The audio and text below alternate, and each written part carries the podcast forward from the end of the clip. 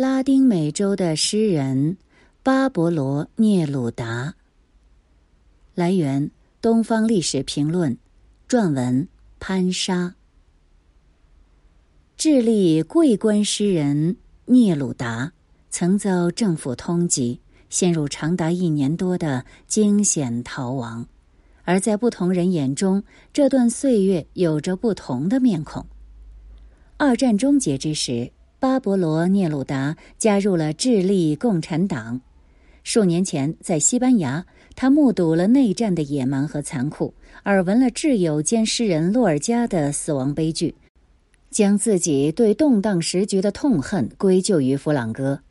尽管身为铁路工人之子，他并不能理解。为什么智利工人会为喝不到茶而罢工？在他眼里，仅仅是实验室动物的豚鼠，缘何成为他们餐桌前的珍馐？但他情愿为底层人民写诗，为他们的权益奋斗。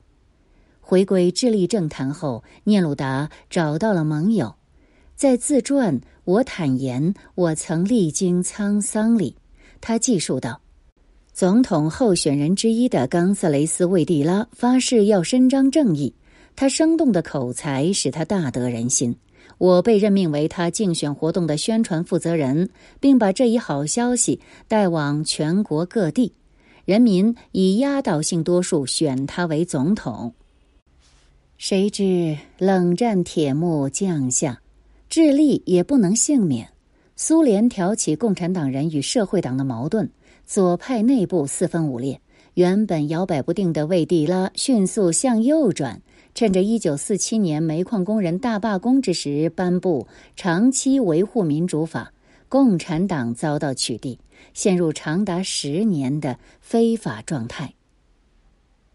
而诗人的傲骨让聂鲁达注定不会屈服，他痛斥魏蒂拉是政治投机者。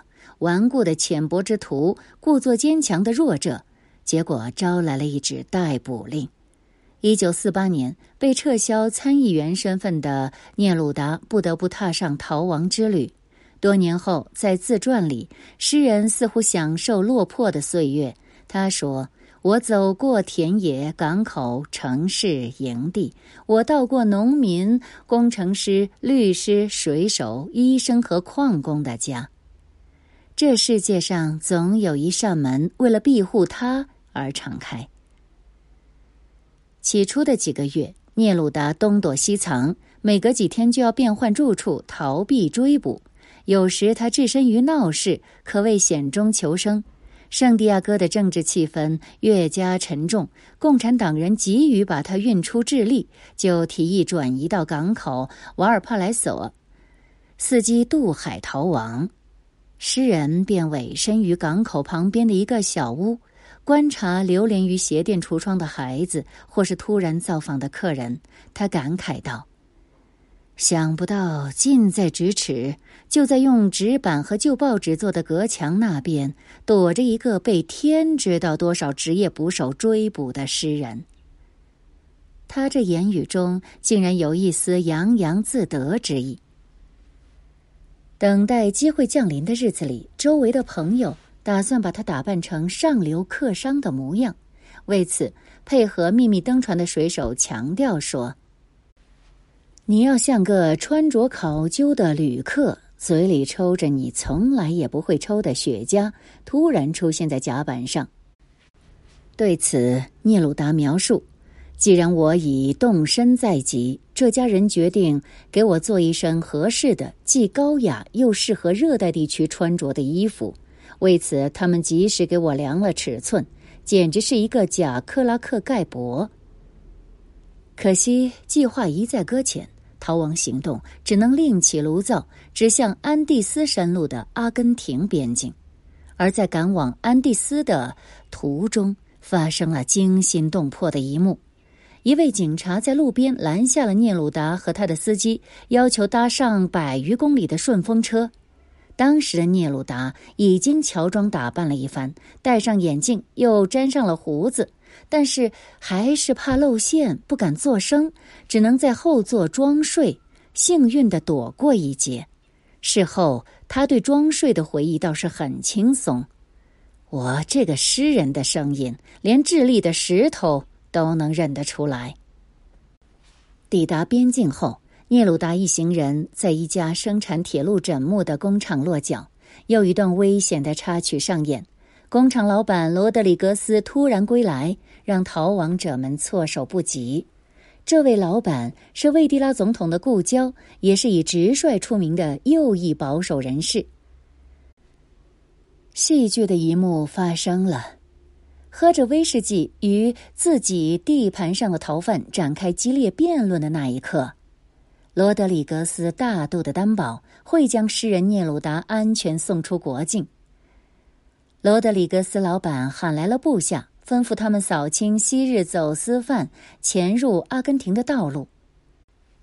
对此，聂鲁达的感激之情溢于言表。对我来说。佩佩·罗德里格斯是个小皇帝，他曾下令在原始大森林中打开六十公里道路，为了让一个诗人获得自由。逃出升天的最后一程也并非畅通无阻。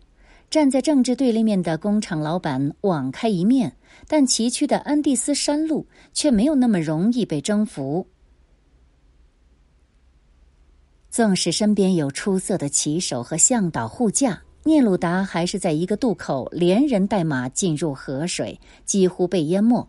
用他日后的文字是这样说的：“马匹往前没走几步就打滑，竭力在高低不平的岩石上站稳脚，可还是尸体跪下，蹄铁上蹦出火花。我不止一次从马上摔下来，仰面倒在岩石上。”我的马的鼻子和腿都出血了，但是我们仍然坚定的在我们那条广阔、壮丽而又艰辛的路上迈进。在一间茅草屋旁，聂鲁达看到了边界，他在墙上写下：“再见，我的祖国，我走了，但我把你带在心上。”历险故事往往有一个妙趣横生的结局。聂鲁达的逃亡也不例外，在布宜诺斯艾利斯，他找到了危地马拉作家阿斯图里亚斯，借用后者的外交官护照蒙混过关，取到乌拉圭，飞往了巴黎。在那里，老朋友毕加索等人替他奔走，将他送往了苏联，为逃亡之旅画上了句点。世人讲述这段传奇，离不开聂鲁达的自传。他对魏蒂拉的恨，对工人农民的爱，回忆惊险历程后喜不自胜的情绪，都毫不遮掩的流泻笔端。只是诗人的底色在他身上过于明显。聂鲁达太喜欢在字里行间抒情，却短于叙事。伴随他前半段逃亡的妻子迪利亚。大学生阿尔瓦罗哈拉和冒险收留他的朋友们，在行文里竟然都没留下明显的痕迹。在安第斯之前，自传里的聂鲁达仿佛一个孤胆英雄，他的视线能聚焦在窗外向姑娘甜言蜜语的年轻送蛋工人，却不肯在共患难的人身上做太多停留。当然，我们也不能过分苛责。聂鲁达在题记里分明这样写道：“这部回忆录是不连贯的，有时甚至有所遗忘，因为生活本身就是如此。”在聂鲁达的眼里，自传是一座画廊，里面陈列着受烈火和黑暗撼动的众多幻影。他承认自传是诗性的，他传则是理性的。众多传记中。亚当·费恩斯坦的《聂鲁达传：生命的热情》被誉为英语世界最详实客观的聂鲁达传记。作家用多重资料重塑了聂鲁达在诗人之外的生活，无疑也让他的形象更加立体而丰满。相比于自传，费恩斯坦补充了聂鲁达逃亡的大背景——墨西哥人的背弃。聂鲁达原本寄希望于大使馆出手相助，但当墨西哥武官陪他驱车穿越边境时，出现了一个纰漏：聂鲁达护照和身份文件上的名字不一致，被拦阻下来。而就在此时，墨西哥外交部长致电指示，没必要为一个诗人酿造国际纠纷。聂鲁达的脱险捷径被切断。与其逃亡的那一年，费恩斯坦用“盲鼠的一年”加以概括。这个词源自聂鲁达本身。如果抛却乐观主义的回忆和浪漫主义的修辞，实在是贴切不过。在传记里，阿尔瓦罗·哈拉与迪利亚两位追随诗人的重要角色获得了应有的尊重和篇幅。前者是一个历史系大学生，肩负着联络外界与策划逃亡行程的重任；后者是聂鲁达的第二任妻子，被亲切的叫做“小蚂蚁”。实际上呢，他比聂鲁达年长近二十岁。由于安第斯的山路太艰险，迪利亚被排斥在了最终逃亡计划之外。但在东躲西藏的日子里，他几乎是诗人的精神支柱。同为左膀右臂的哈拉对他评价很高。迪利亚是如此迷人、勇敢而精致的女人。他整个时间都会陪伴着聂鲁达，一次也不抱怨他们吉普赛人一样的冒险的，偶尔蛮不舒服，并且经常有潜在危险的生活。然而，曾收留聂鲁达的维克多·佩并不欣赏迪利亚，他或许不是别人眼中的主妇，毕竟冒险之外还有生活的一团乱麻。维克多·佩说。很难想象他们在一起有适宜的兼容的生活。迪利亚会往脸上涂满油膏，他在早上看起来像一场灾难。我从附近的东方餐馆把他的食品带到公寓，他不会做任何洗涤工作。至于大学生阿尔瓦罗·哈拉，他与聂鲁达摩擦不断，但大多数时候诗人都是欠妥的一方。聂鲁达不甘心受一个毛头小子的支配，但他一再显露自己的成熟度尚不及哈拉。一次，在外奔波的哈拉突然接到一个包含紧急信号的电话，他担心诗人的安危，匆忙央求朋友改变行程，折回藏匿之地。慌张赶到的哈拉发现屋子里一片漆黑，迪利亚已经熟睡。询问之下，聂鲁达方才承认，并没有什么紧急情况，只是内心烦躁，需要有人陪他解闷。还有一次，聂鲁达交给哈拉一份清单，里面有迪利亚的化妆品等十八样代购物品，哈拉辗转买到其中的十五样，因汽车故障耽搁了时间，只能回来复命。谁知聂鲁达大发雷霆，以训斥无能助手的语气，将怒火发泄在哈拉身上。对此，哈拉的回忆是一针见血。众所周知，巴勃罗是个大孩子，非常任性，习惯人们响应他的命令，不加反对。而同样曾藏匿聂鲁达的罗拉更为不客气，他说。巴勃罗需要他的弄臣，他的追随者。不难想象，孩子气是很多诗人的烙印。众人回忆的细节佐证了这一点。譬如，为了和朋友相聚，聂鲁达不顾风险举办了一场圣诞晚会。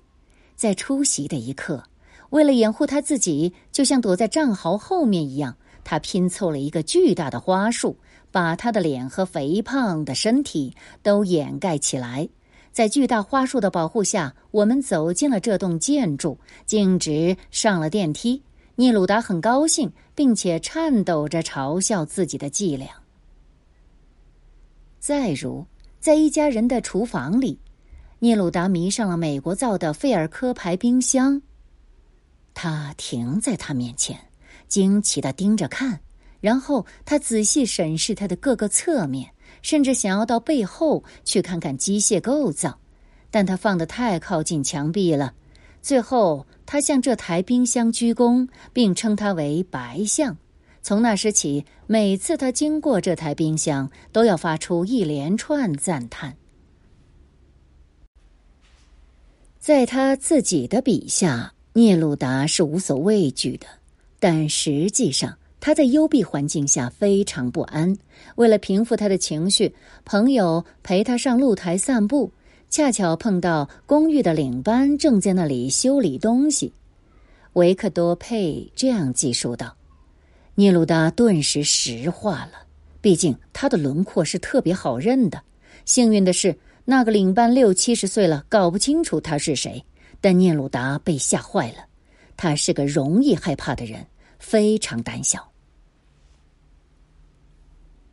在追捕风声不紧的时刻，聂鲁达总能找到机会溜出去欣赏自然。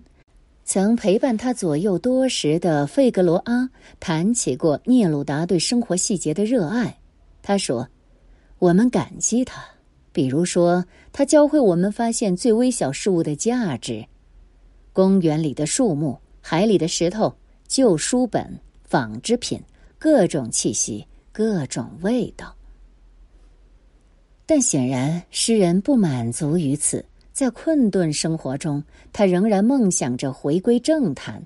他评论道：“不关心政治的作家是一种当代资本主义创造和鼓励的一种神话，这种物种完全不存在于但丁的时代。”实际上。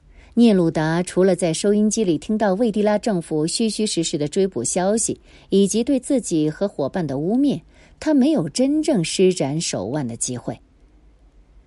如果说还有什么可以慰藉，那一定是“国家不幸，诗家幸”的老套说辞了。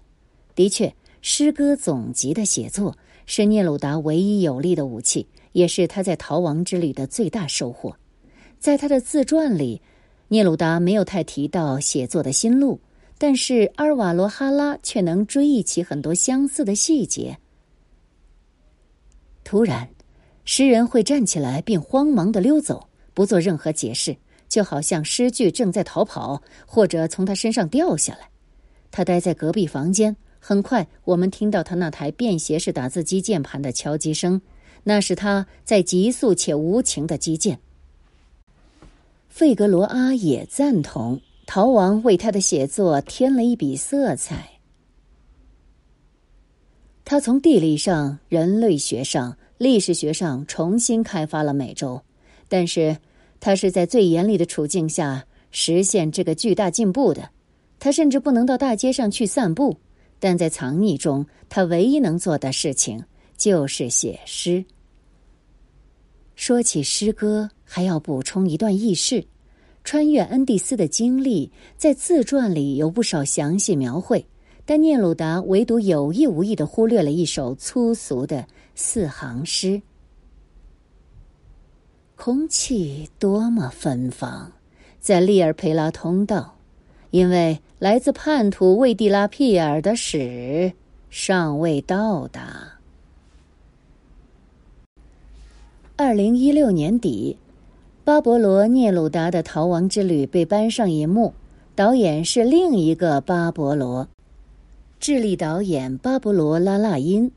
反映皮诺切特交权的智利说不和记录杰奎琳亲历肯尼迪总统遇刺事件的第一夫人，让巴勃罗·拉拉因在影坛名声鹊起，而他创造的聂鲁达与。聂鲁达的自传与他传的文字略有不同。电影追捕聂鲁达没有完全遵循真实历史的时间线，这无可厚非。毕竟艺术的创作有时需要牺牲一些严谨。但为了让拖沓漫长的逃亡有一个明确的线索，巴勃罗·拉拉因对剧情的动刀稍显大胆。他直接为聂鲁达塑造了一个敌人——警察奥斯卡·佩卢恰努。这是一个有着许多人的影子，却并不真实存在的人物。如此一来，一直在暗处威胁着诗人的追兵就成了一个鲜活可见的形象了。而电影的主线既是聂鲁达的逃亡，也是佩卢恰努的追击。绝大多数时间里，两人隔空斗智斗勇。而诗人总是获胜的那一方。在拉拉因的设定里，奥斯卡·佩卢恰努是一个感性而执着的人。他出身卑微，母亲是一个妓女，父亲不知所踪。在奥斯卡的心目中，自己的生身父亲是智利警界传奇人物奥利维尔·佩卢恰努。他毕生的追求就是建功立业，以求不负父亲的姓氏。追捕聂鲁达是他出人头地的最佳途径。但当他踏上这追击之路，却发现自己背离了民意。在母亲栖身三十年的妓院里，旧相识们以身犯险，保护为他们念诗的聂鲁达，瞒过警察的眼睛。这对奥斯卡而言是迎头一击。他感受到的不仅是事业挫折，还有过往的背叛。在针锋相对的较量里，聂鲁达躲过妓院的惊悚一幕后，一直占据着主导地位。他似乎不是诗人，而是先知。能预料到种种危险，他不只是从容脱身，还为追击的警察留下小说，让迪利亚传递自己南下的讯息，仿佛这是一场精心策划的猫鼠游戏。奥斯卡的交通工具在汽车、摩托车、马匹之间切换，走马灯般的节奏让观众置身于一部进行曲当中。追击的谢幕一刻。身受重伤的警察在雪地里踉跄奔走，不断高喊着“巴勃罗”，这是在追捕，还是在追星呢？拉拉因的电影显然不满足于重现历史，导演借阿尔瓦罗·哈拉之口说出了一句犀利的质疑：“您只是想要一场盛大的逃亡。”此前的共产党人秘密聚会里，醉酒的女人西尔维亚尖锐指出：“对于政府而言，重要的是追捕他，而不是抓到他。”而那个虚构的警察奥斯卡也喃喃自语过：“这场追捕缺乏恐惧感。”其实，在回忆录里，魏蒂拉宣称，智利政府一直清楚的知道聂鲁达的藏身之所。而追捕之所以失败，是因为总统不想让聂鲁达体会到成为英雄的快乐。对此，传记作家菲恩斯坦写道：“我在智利交谈的每个人都觉得这个说法是荒唐可笑的。他们都认为，如果当局已经知道聂鲁达的下落，他们会毫不犹豫的逮捕他。即便如此，作家还是收录了这个说法，以供读者参考。”而在聂鲁达的自传中，聂鲁达声称一直知道他在哪里吃饭或每晚在哪里睡觉的人是年轻而光彩照人的领导者——智利共产党的总书记里卡多·丰塞卡。从瓦尔帕莱索海边的鞋店橱窗和朋友面对满地狼藉询问“帮佣今天休息吗？”这样的一个细节来看，拉拉因对自传。和他传是了然于胸，他不会对聂鲁达和费恩斯坦的说法熟视无睹。不妨猜测一下，华丽大逃亡是拉拉因借聂鲁达的视角来回顾往事。这一切的背后是智利撕裂的社会。诗人有敏锐的观察力，却对社会充满天真。在他身边围绕着宁愿去烧教堂也不工作的同志，而导演则借两度出任智利总统的阿图亚亚历山德里之口，说出了许多智利人对左翼的担忧。愿上帝保佑，总统府将被花生壳和醉酒瓶铺满，编写的法案还会出现拼写错误。在立场上左右摇摆的智利，盛产为一己之私钻营的政客，而缺少真正的领袖。聂鲁达痛恨魏蒂拉的背叛，那么把目光向后挪动几年，一九五二年赢得左翼力量支持的伊万涅斯总统又是如何执政的呢？在任内，他提议废止长期维护民主法，恢复共产党合法地位，但他不代表自由与人民。经济动荡袭来，总统宣布戒严、瓦解、罢工、策划军事接管，还请来美国财政专家审查经济问题。令人惊奇的是，那时的聂鲁达对国内的风云变幻异常迟钝。他在自传里写道：“这段时间我几乎都在智利度过，既没有什么新奇经历，也没有遇到能吸引读者的惊险事件。他所写的这段时间，指的是一九五二年八月至一九五七年四月。二零一五年，智利政府首度发声，怀疑聂鲁达死于他杀。共产党呼吁司法调查。这件事或许是催生电影追捕聂鲁达的一大动因。与此同时，智利右翼的重要政党独立民主联盟的领袖正是埃尔南。拉拉因，他就是导演巴勃罗·拉拉因的父亲。父子政治倾向在剧情里没有明显的投射，但有两个含着隐喻色彩的细节是值得玩味的。电影开场不久的共产党人聚会里，聂鲁达扮作阿拉伯的劳伦斯为众人吟诗。某种程度上，两人命运殊途同归，为自由与人民奋不顾身，却发现那不过是水中之月、镜中之花。一战后的劳伦斯被排斥出阿拉伯，选择隐居。半个世纪后，同样怀揣高尚理想的聂鲁达屡败屡战，以共产党候选人身份参加了一九七零年总统大选。又为助好友阿连德一臂之力而放弃了资格，但他为政治梦想做出的最后牺牲被皮诺切特政变击碎了。阿连德总统身死，身染重病的聂鲁达也在几天后撒手人寰。皮诺切特在拉拉因的镜头前也露面了，一个仅有几秒钟的画面，定格在他青年时代执掌皮萨瓜集中营的岁月。在聂鲁达的自传里，皮萨瓜集中营频繁出现，那是共产党人的噩梦。假设聂鲁达被捕，可能也会被关押在遥远的沙漠炼狱。而现实里，聂鲁达躲过了皮萨瓜之劫，却没有躲过自那里登上政坛的皮诺切特。七十年后，回首聂鲁达的逃亡，三重书写提供了三种观感。自传是诗性而自意的，却遗漏了太多人物和细节。他传虽然公允，却略显平淡，包罗诸家之言。至于电影，模糊了艺术与现实的边界，不甚精确，但发人深思。这三者不必分出高下，一千人眼里可以有一千个聂鲁达。